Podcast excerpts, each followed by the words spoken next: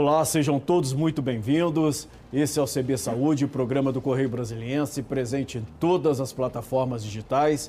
Chegamos até você pela TV, podcast e redes sociais.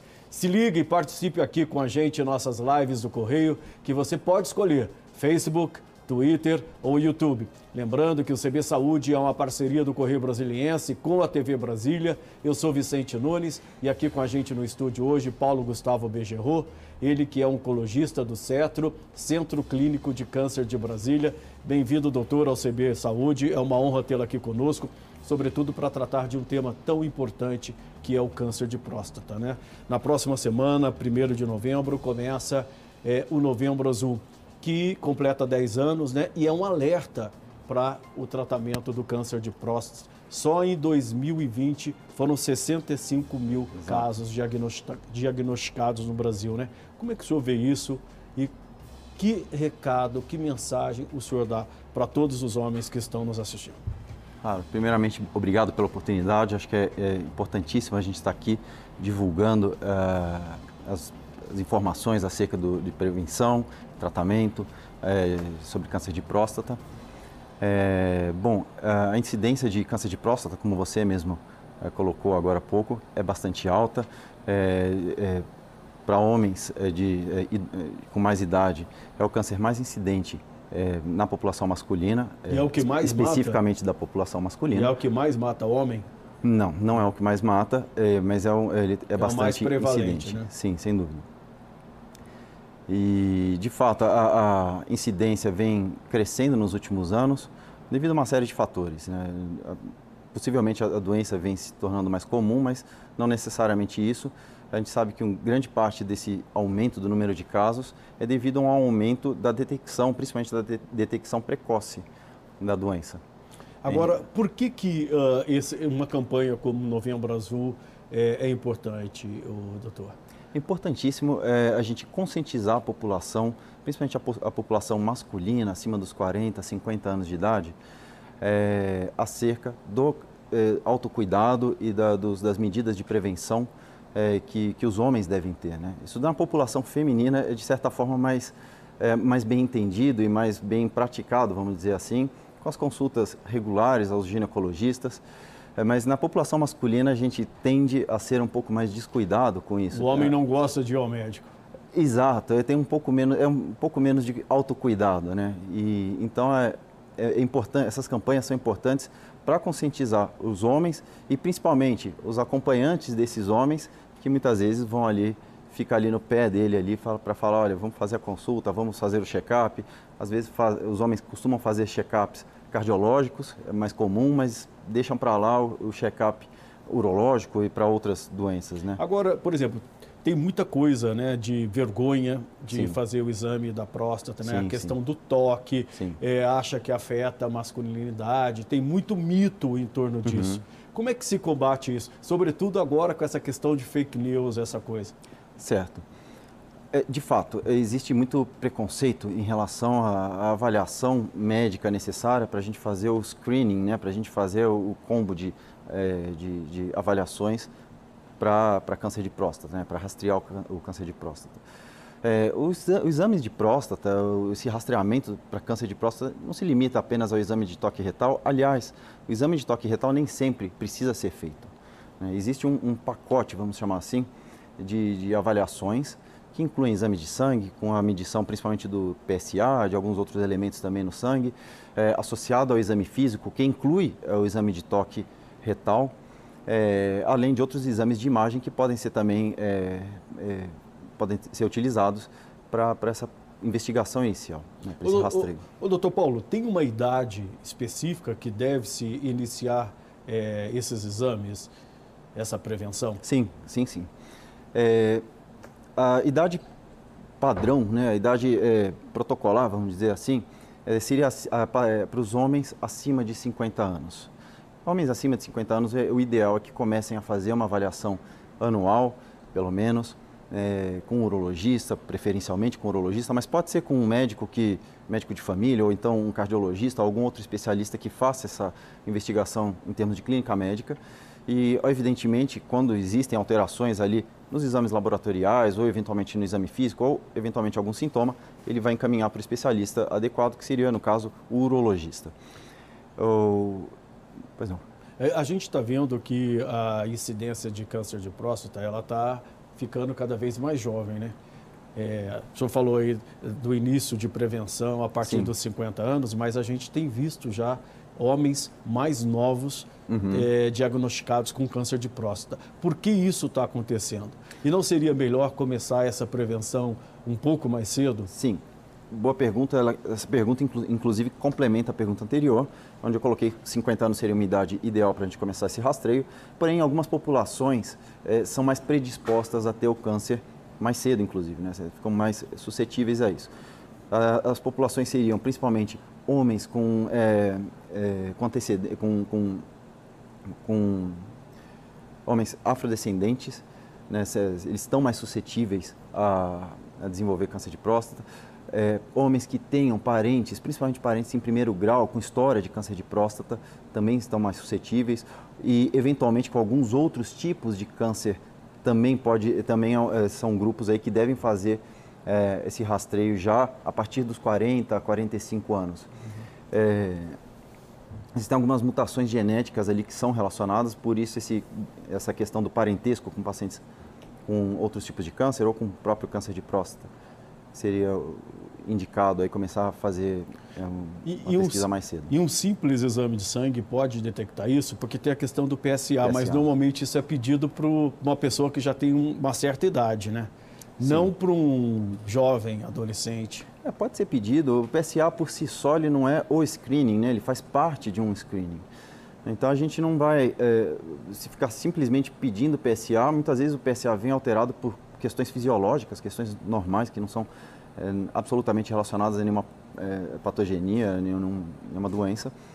E isso daí pode confundir muitas vezes o, o não especial, o médico mesmo, não especialista, que vê ali um PSA muito elevado e de repente se assusta com aquilo ou então permite que o paciente se assuste com aquele resultado. Uhum. Então eu não recomendo que seja feito simplesmente o PSA, só apenas uhum. o exame de sangue, uhum. apesar de ser um exame mais fácil né, de, de, ser feito e que não tenha carga aí, que é como a gente falou agora há pouco do, do preconceito relacionado ao exame de toque, ao exame físico.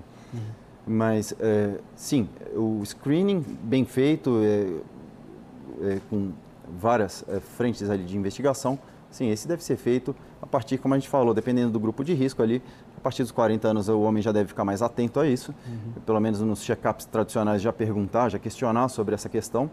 E, e, a partir dos 50 anos, eu diria que, entre aspas, obrigatoriamente os homens é, deveriam se preocupar com isso e fazer sim os, todos os exames possíveis e necessários. Doutor Paulo, quem vai definir é o, é o médico. É o médico que está acompanhando isso. Mas a gente vê que, por exemplo, quando se trata de saúde do homem, é, desde assim da adolescência, a, a, impressão que se tem, conversando também com colegas é, seu, é que existe um vácuo ali quando o homem está passando, é, deixa de ser criança para ser adolescente uhum. e depois chegar à juventude que não se conversa direito, Sim. muitos pais não levam os meninos é, para o médico adequado, não fazem exames com o urologista uhum. tal.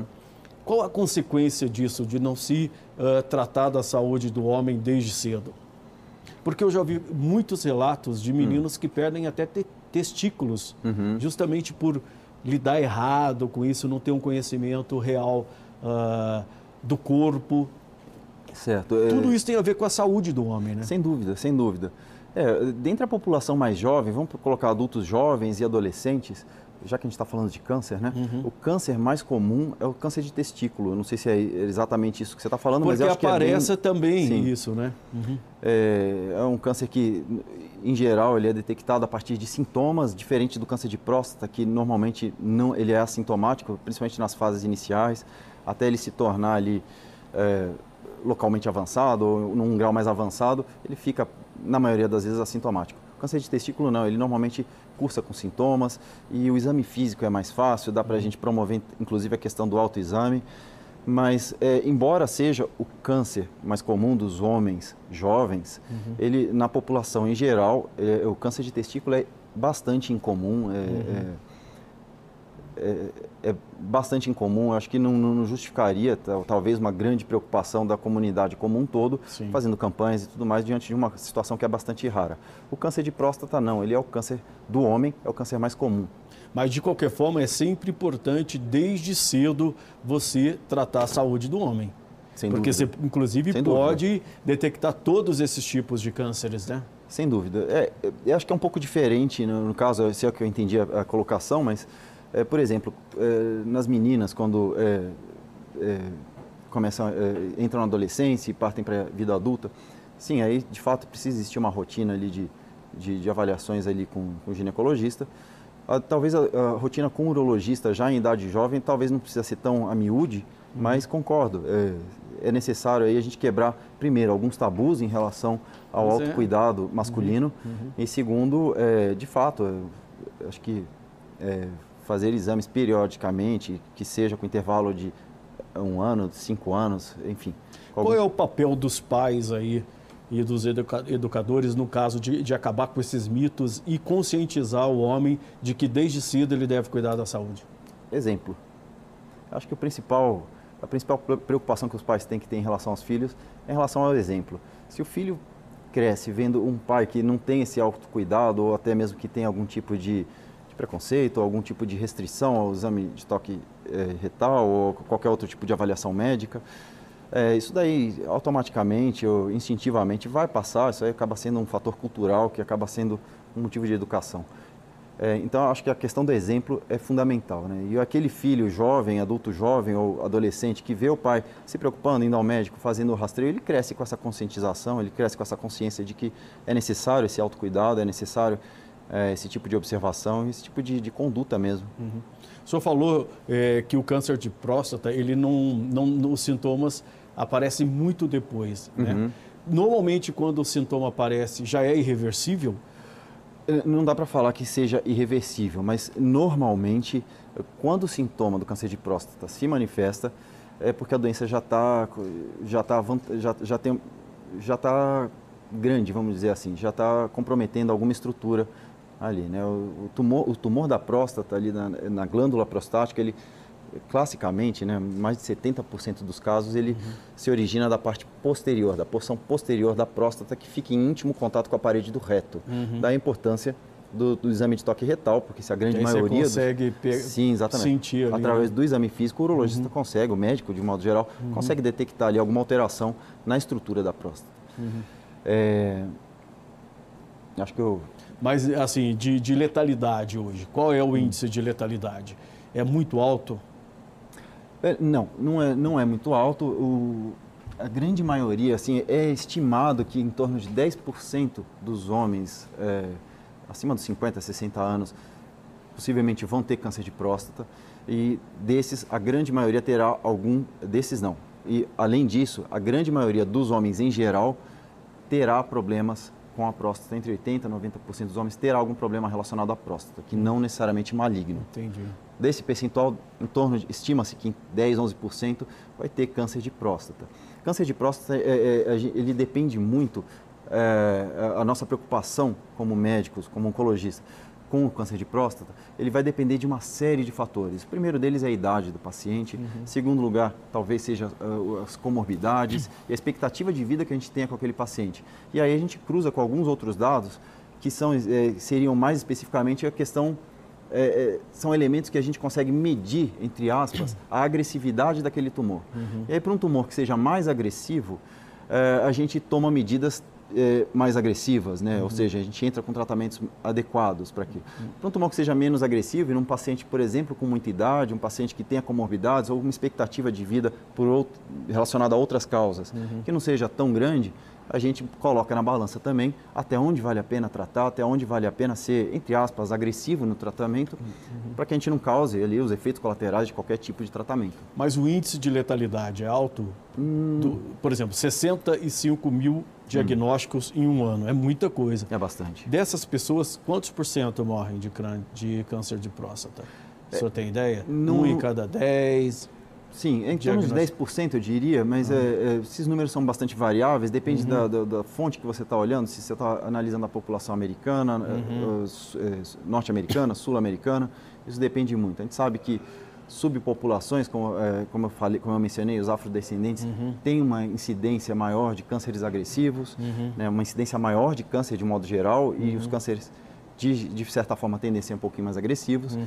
É, outras populações também têm essa predisposição. Entendi. Ô, ô doutor Paulo, é, próstata grande é sinônimo de tumor na próstata? De jeito nenhum. É isso que de eu queria que o senhor diferenciasse. De jeito nenhum. A, é, é, a, a, hiperplasia prostática benigna, né, que, é, que, é, que é uma doença, vamos chamar que é um envelhecimento, não necessariamente uma doença, é um envelhecimento da próstata.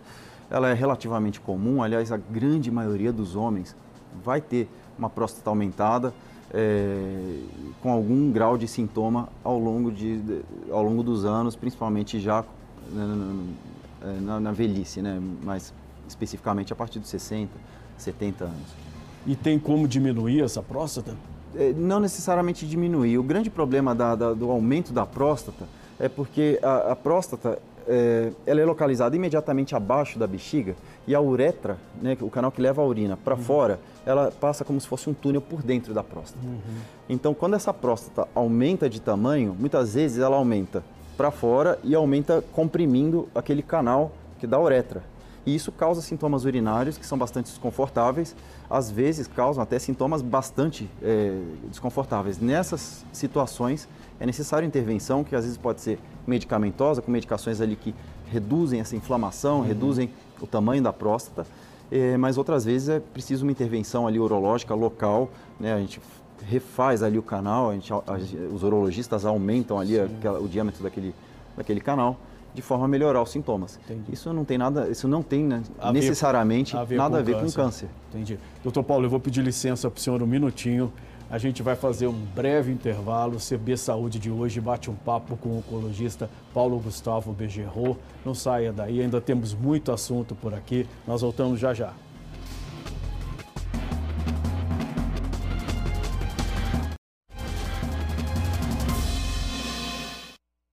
Estamos de volta com o segundo bloco do CB Saúde, que hoje recebe o oncologista do CETRO, Centro Clínico de Câncer de Brasília, Paulo Gustavo Begerro. Doutor Paulo, é, a gente precisa falar um pouco sobre tratamento. Como é hoje um tratamento é, de pessoas que têm câncer de próstata? É um tratamento penoso? Uhum. É um tratamento mais leve? Como é que é? Essa é a questão talvez mais importante e talvez o principal foco do Novembro Azul, de, de, desse mês de campanhas para detecção precoce do câncer de próstata. O tratamento é, é, ele, ele, vai depender muito da, do, do, tamanho da doença, vamos dizer assim, né? do quão espalhada ela já está no organismo. Inicialmente, o tumor, é, é, evidentemente, é localizado e esse é o melhor dos cenários quando a gente detecta uma, uma lesão, mesmo que seja muito agressiva, ela ainda localizada dentro do órgão. Uhum. É, eventualmente ela pode é, ser detectada já quando ela está invadindo estruturas ali adjacentes, ali estruturas vizinhas ali ao órgão. Que já é o processo já, de já seria um segundo, uhum. já ser, seria um segundo estágio ali, vamos dizer assim, de, de, de, de avanço da doença.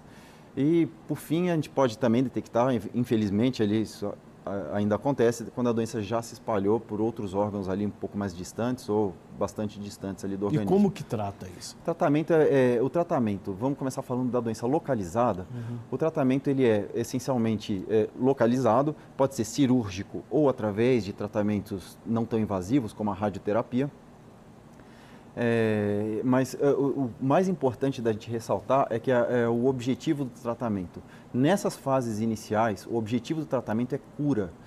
E a gente, é, isso daí é uma coisa muito importante da gente destacar, e daí esse movimento tão intenso nosso da comunidade médica como um todo, né, com o Novembro Azul, que é para detectar para detecção precoce do câncer de próstata. Porque ele é tratável. É né? tratável e é curável, uhum. desde que detectado precocemente, detectado é, em estágios iniciais ainda da doença. Uhum. É, cirurgia hoje tem avançado bastante, é, a gente tem a opção ali de fazer a cirurgia tradicional ou então a cirurgia robótica, uhum. que, que, é minimamente invasiva e que tende a ter melhores resultados em termos de, de, de, efeitos colaterais, em termos de, de sequelas, vamos dizer assim.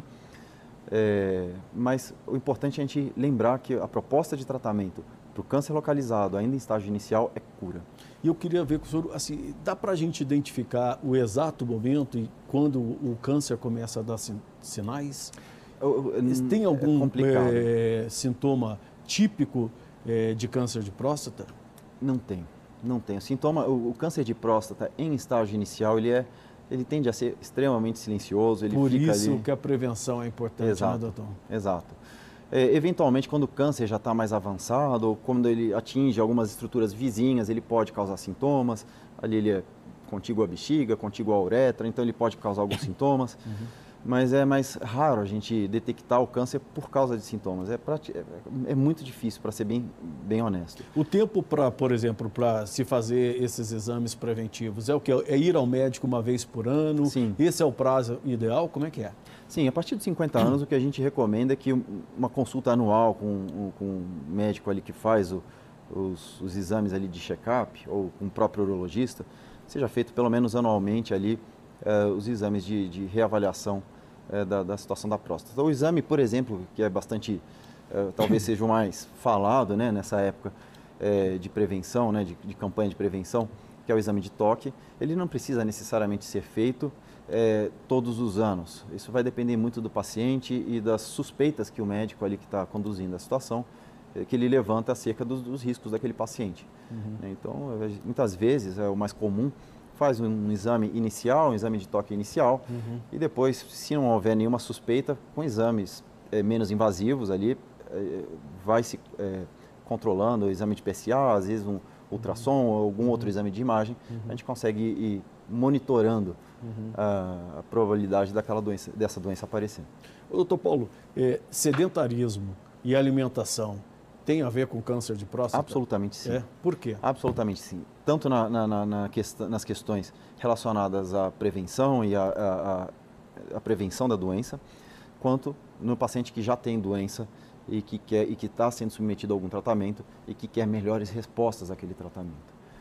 Então o... é, tem que fazer é, uma uma academia, sem isso é dúvida, é fundamental, uma dúvida. caminhada sem e dúvida. também comer eh, coisas saudáveis, né? Sem dúvida, esse, esse é um Ou ponto combinação que, difícil, sim, né? Esse é, esse é um ponto muito importante de, quando a gente fala de câncer de próstata. A gente sabe que, vamos falar primeiro dos exercícios. Exercícios, é, obviamente, aeróbicos, são muito bons, é, exercícios de resistência, mas exercício de ganho de massa muscular ou de manutenção de uma massa muscular é, é saudável, são muito importantes, eles são bastante relacionados tanto com a prevenção do câncer, eh, com, com, no sentido de se prevenir o desenvolvimento de um, de um câncer de próstata, uhum. quanto para o paciente que está em tratamento. Alguns pacientes que fazem tratamento hormonal, por exemplo, uhum. com castração química, uhum. e que se submetem a um programa de, de fortalecimento, de ganho de massa muscular, mesmo com testosterona suprimida. Uhum. É, isso daí tem diversos estudos já mostrando ali um ganho absolutamente significativo uhum. em termos de resposta ao tratamento. Uhum. Dieta, da mesma forma, é absurdamente impactante. Uhum. A gente sabe que dietas não saudáveis, é, principalmente dietas ali com alto conteúdo de gorduras, fast food, exato, embutidos, produtos extremamente industrializados, é, gorduras ali é, às vezes não tão saudáveis, de origem animal, que a gente acaba abusando no dia a dia. Isso daí tem um impacto, sim. E curiosamente, no câncer de próstata, existe um tipo, eh, atualmente a gente fala muito da, da proteína como um elemento muito saudável, de fato é. Porém, por exemplo, a, a proteína que é mais presente nos laticínios, por exemplo, a caseína, ela é altamente relacionada à, à, inflamação crônica da próstata, que uhum. é um dos fatores que predispõe ali a formação de, uhum. de, de, de, tumores, né? Uhum. Então é bom sempre também consultar um nutricionista, né? Ah, sim, sem dúvida Isso alguma. é fundamental, né? Sem Sobretudo para quem já foi é, diagnosticado com câncer, né? Sem dúvida alguma. Sem dúvida alguma. Quando a gente fala de autocuidado, e a intenção do Novembro Azul é essa, né, de promoção do autocuidado masculino, é, a gente não está se limitando ao, ao cuidado ali, às, às, avaliações do urologista, mas sim a um cuidado da saúde, de, é, com a saúde de um modo geral. É, isso daí inclui, sim, o nutricionista, uhum. um educador físico, é, uma melhoria na qualidade de vida como um todo, é, em termos de promoção de saúde mesmo. O, o, doutor, é, o acesso da população hoje a tratamento, é, como é que é hoje, tanto na rede pública quanto na rede privada? Existe é, uma diferença, existe um gap existe, grande, infelizmente. Sim, infelizmente né? existe. A, assim, quando a gente fala em termos de prevenção, a boa notícia é que quando a gente fala em termos de prevenção, isso daí é absolutamente factível de forma bastante equilibrada, bastante similar na rede pública ou na rede privada. E aí mais uma razão da gente dar tanto ênfase na questão de prevenção. É, é, quando a gente parte já para estágios mais avançados da doença, onde vai ser necessária uma cirurgia de maior complexidade ou até mesmo um tratamento com medicações para uma doença, por exemplo, metastática, uma doença já, que já tenha saído ali do âmbito prostático, é, aí, aí começa a fazer um pouco de diferença uh, as condições que a gente tem dentro do serviço público versus no serviço privado, e isso aí, aí começa, começam a haver diferenças bastante grandes. Né? A oncologia hoje é uma, é uma especialidade que é de altíssimo custo e, de fato, é, é, é complicado quando a gente fala de saúde pública arcar com esses custos é, em termos de saúde pública. É, é difícil, né? É, só para a gente complementar aqui e encerrar o nosso programa, eu queria que o senhor se dirigisse a quem está nos assistindo hoje e passasse uma mensagem importante sobre essa questão da prevenção, quanto ela é vital para salvar vidas né, e para dar melhor qualidade de vida, mesmo a quem tenha sido diagnosticado com câncer, né, doutor? Perfeito. Bom, é, a principal notícia é, é cuide-se, homens, cuidem-se é, e mulheres, acompanhantes, esposas dos homens, por favor, promovam a educação, é, promovam a, a educação no sentido do homem se ter esse autocuidado. Ah, o grande foco dessa campanha, é, que dura é, durante todo o mês de novembro, é exatamente a detecção precoce da doença que ainda, tá, que ainda esteja num, num nível curável. Dessa forma, a gente vai curar o câncer, coisa que há alguns anos atrás era uma coisa que parecia difícil da gente falar, cura e câncer eram duas palavras que aparentemente não combinavam. Uhum. Hoje ela, a gente sabe que em várias situações isso é possível, combinar essas duas palavras. E então a grande mensagem é essa. É... Ou seja, né, doutor Paulo, é, saúde do homem é importante. Sem dúvida. Sempre, né? Sempre. Doutor Paulo Gustavo Begerro, oncologista do Cetro, muito obrigado pela sua presença aqui no CB Saúde. Agradeço. Muito obrigado pelos esclarecimentos e por contribuir para essa campanha tão importante que é a prevenção ao câncer de próstata. O CB Saúde fica por aqui. Obrigado pela companhia. Até a próxima. Tchau.